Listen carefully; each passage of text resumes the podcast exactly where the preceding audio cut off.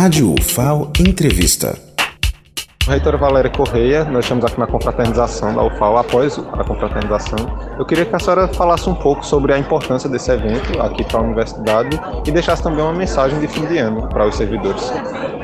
Confraternização é a gente partilhar momentos importantes, momentos de conquista da Universidade Pública Brasileira, da UFAO em especial, e também de socializar e dar as mãos para enfrentar os novos desafios. A gente comemorou hoje a qualidade acadêmica da Universidade Federal de Alagoas em vários índices, né? E o último IGC4, todas as avaliações, está no Times Higher Education, um, um ranking internacional. Então a universidade só tem o que comemorar em termos de qualidade acadêmica. É, em termos de obras também, dobramos em, em, em, obras, em metros quadrados construído a UFAO, então o complexo esportivo inaugurado e tantas outras que a UFAO entrega para a comunidade universitária.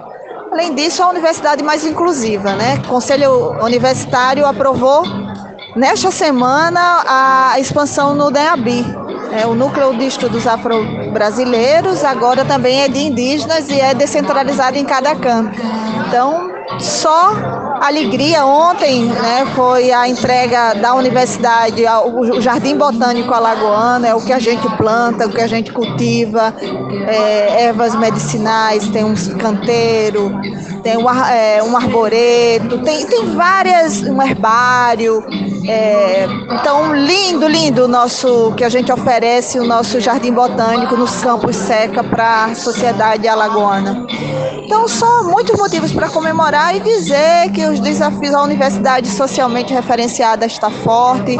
Hoje, por exemplo, fizemos um Natal solidário para as marisqueiras, estamos lutando pela indenização dela, elas são e que elas se tornem pescadoras é, artesanais, porque elas são catadoras, né, catam sururu, então tem que institucionalizar isso, o Natal solidário, porque elas estão com é, emergência é, alimentar e hoje foram cestas básicas que a gente vai entregar para elas.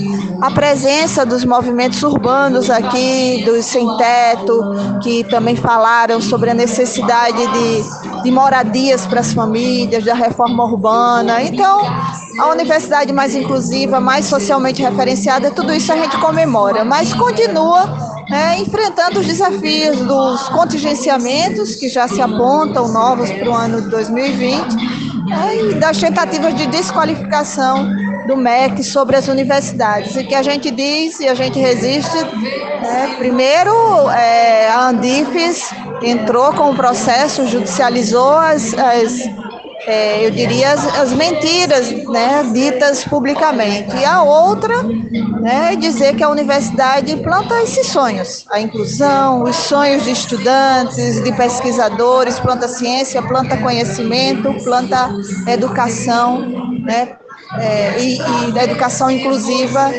para a sociedade.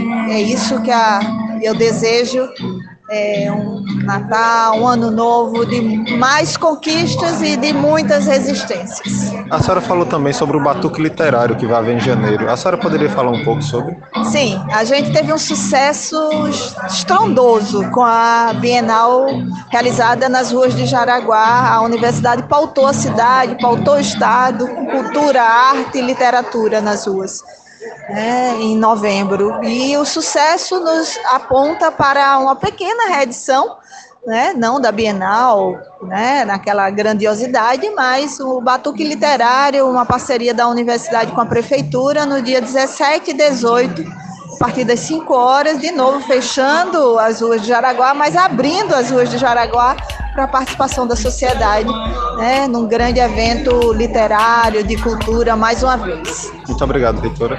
Pedro Ivon, da Reitoria para a Rádio FAO.